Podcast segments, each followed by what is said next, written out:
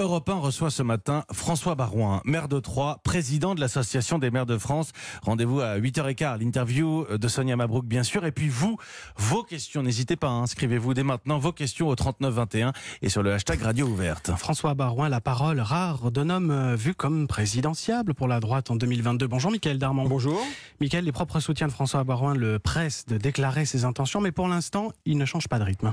Eh bien non, parce que ce qui est important pour lui, c'est de partir à point. Et pour l'instant, il continue à réfléchir au bon timing. La crise du coronavirus l'a convaincu au moins d'une chose, c'est que ce n'était pas le moment de parler aux Français de son ambition euh, présidentielle, surtout avec un président omniprésent. Donc pour préparer son éventuelle candidature, François Barouin, lui, travaille avec une équipe restreinte et fait surtout attention à ne se laisser enfermer par personne, c'est-à-dire qu'il veut être libre par rapport donc à ces fameux entourages qui cherchent toujours à influencer leur champion. Alors contrairement également aux autres potentiels candidats de la droite, Valérie Pécresse et Xavier Bertrand, lui, il a choisi de ne pas affronter directement le pouvoir. Vous connaissez l'adage politique, hein c'est le candidat qui en a le plus envie qui gagne. Eh bien pour l'instant, François Barouin fait le pari que les Français feront en 2022 le choix de la raison contre celui de la passion du pouvoir. Michael Darmon, le fait politique tous les jours dans la matinale d'Europe 1.